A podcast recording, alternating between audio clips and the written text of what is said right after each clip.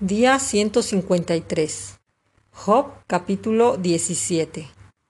Mi aliento se agota, se acortan mis días, y me está preparado el sepulcro. No hay conmigo sino escarnecedores, en cuya amargura se detienen mis ojos.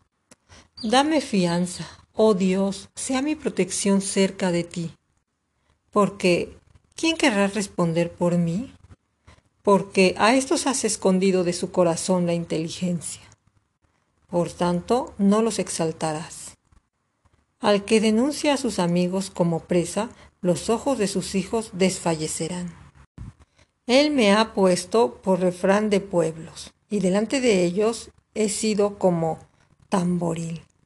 Mis ojos se oscurecieron por el dolor, y mis pensamientos todos son como sombra. Los rectos se maravillan de esto, y el inocente se levantará contra el impío. No obstante, perseguirá el justo su camino, y el limpio de manos aumentará la fuerza. Pero volved todos vosotros, y venid ahora, y no hallaré entre vosotros sabio. Pasaron mis días, fueron arrancados mis pensamientos, los designios de mi corazón. Pusieron la noche por día, y la luz se acorta delante de las tinieblas.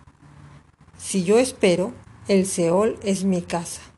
Haré mi cama en las tinieblas. A la corrupción he dicho, mi padre eres tú. A los gusanos, mi madre y mi hermana. ¿Dónde pues estará ahora mi esperanza? Y mi esperanza, ¿quién la verá? A la profundidad del Seol descenderán y juntamente descansarán en el polvo. Capítulo 18 Respondió Bildad suita y dijo, ¿Cuándo pondréis fin a las palabras? Entended, y después hablemos. ¿Por qué somos tenidos por bestias y a vuestros ojos somos viles? Oh, tú, que te despedazas en furor, ¿será abandonada la tierra por tu causa? ¿Y serán removidas de su lugar las peñas? Ciertamente la luz de los impios será apagada, y no resplandecerá la centella de su fuego. La luz se oscurecerá en su tienda, y se apagará sobre él su lámpara. Sus pasos vigorosos serán acortados, y su mismo consejo lo precipitará, porque red será echada a sus pies, y sobre mallas andará.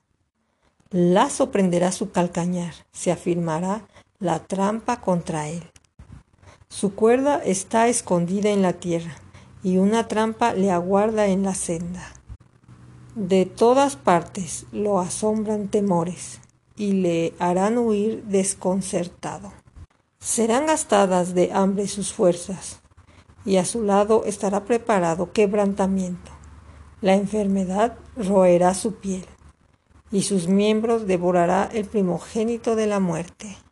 Su confianza será arrancada de su tienda, y al rey de los espantos será conducido. En su tienda morará como si no fuese suya. Piedra de azufre será esparcida sobre su morada. Abajo se secarán sus raíces y arriba serán cortadas sus ramas.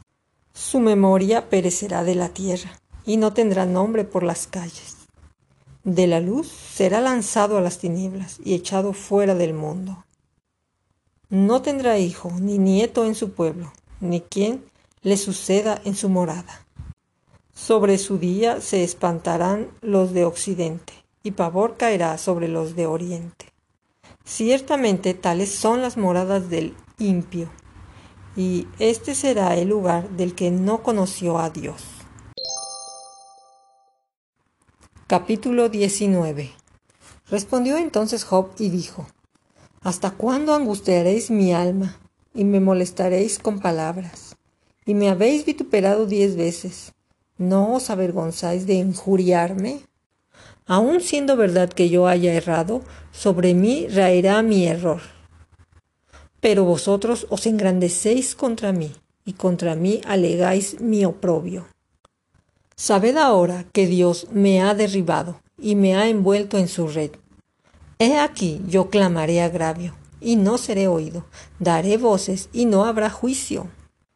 Cercó de vallado mi camino y no pasaré, y sobre mis veredas puso tinieblas. Me ha despojado de mi gloria y quitado la corona de mi cabeza. Me arruinó por todos lados y perezco. Y ha hecho pasar mi esperanza como árbol arrancado. Hizo arder contra mí su furor y me contó para sí entre sus enemigos. Vinieron sus ejércitos a una y se atrincheraron en mí y acamparon en derredor de mi tienda. Hizo alejar de mí a mis hermanos y mis conocidos como extraños se apartaron de mí. Mis parientes se detuvieron y mis conocidos se olvidaron de mí. Los moradores de mi casa y mis criadas me tuvieron por extraño. Forastero fui yo a sus ojos. Llamé a mi siervo y no respondió. De mi propia boca le suplicaba. Mi aliento vino a ser extraño a mi mujer aunque por los hijos de mis entrañas les rogaba. Aún los muchachos me menospreciaron. Al levantarme hablaban contra mí. Todos mis íntimos amigos me aborrecieron, y los que yo amaba se volvieron contra mí. Mi piel y mi carne se pegaron a mis huesos, y he escapado con solo la piel de mis dientes.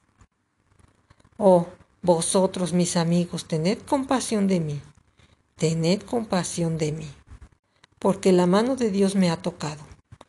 ¿Por qué me perseguís como Dios? Y ni aun de mi carne os saciáis. ¿Quién diese ahora que mis palabras fuesen escritas? ¿Quién diese que se escribieran en un libro? Que con cincel de hierro y con plomo fuesen esculpidas en piedra para siempre. Yo sé que mi Redentor vive y al fin se levantará sobre el polvo, y después de deshecha esta mi piel, en mi carne he de ver a Dios, al cual veré por mí mismo, y mis ojos lo verán, y no otro, aunque mi corazón desfallece dentro de mí. Mas, debieras decir, ¿por qué le perseguimos? Ya que la raíz del asunto se halla en mí. Temed vosotros delante de la espada, porque sobreviene el furor de la espada a causa de las injusticias, para que sepáis que hay un juicio. Capítulo 20 Respondió Sofar Naamita y dijo, Por cierto mis pensamientos me hacen responder y por tanto me apresuro. La reprensión de mi censura he oído y me hace responder el espíritu de mi inteligencia. ¿No sabes esto, que así fue siempre, desde el tiempo que fue puesto el hombre sobre la tierra? Que la alegría de los malos es breve y el gozo del impío por un momento. Aunque subiere su altivez hasta el cielo y su cabeza tocara en las nubes, como su estiércol perecerá para siempre. Los que le hubieren visto dirán, ¿qué hay de él? Como sueño volará y no será hallado, y se dispersará como visión nocturna. Sus hijos solicitarán el favor de los pobres, y sus manos devolverán lo que él robó. Sus huesos están llenos de su juventud, mas con él en el polvo yacerán. Si el mal se endulzó en su boca, si lo ocultaba debajo de su lengua, si le parecía bien y no lo dejaba, sino que le, lo detenía en su paladar, su comida se mudará en sus entrañas, y el de áspides será dentro de él. Devoró riquezas, pero las vomitará. De su vientre las sacará Dios. Veneno de áspides chupará. Lo matará lengua de víbora. No verá los arroyos, los ríos, los torrentes de miel y de leche. Restituirá el trabajo conforme a los bienes que tomó. Y no los tragará ni gozará, por cuanto quebrantó y desamparó a los pobres, robó casas y no las edificó. Por tanto, no tendrá sosiego en su vientre, ni salvará nada de lo que codiciaba. No quedó nada que no comiese Por tanto, su bienestar no será duradero. En el colmo de su abundancia padecerá estrechez. La mano de todos los malvados vendrá sobre él. Cuando se pusiere a llenar su vientre, Dios enviará sobre él el ardor de su ira, y lo hará llover sobre él y sobre su comida. Huirá de las armas de hierro, y el arco de bronce le atravesará. La saeta le traspasará y saldrá de su cuerpo y la punta relumbrante saldrá por su hiel. Sobre él vendrán terrores. Todas las tinieblas están reservadas para sus tesoros. Fuego no atizado los consumirá. Devorará lo que quede en su tienda. Los cielos descubrirán su iniquidad y la tierra se levantará contra él. Los renuevos de su casa serán transportados, serán esparcidos en el día de su furor. Esta es la porción que Dios prepara al hombre impio y la heredad que Dios le señala por su palabra.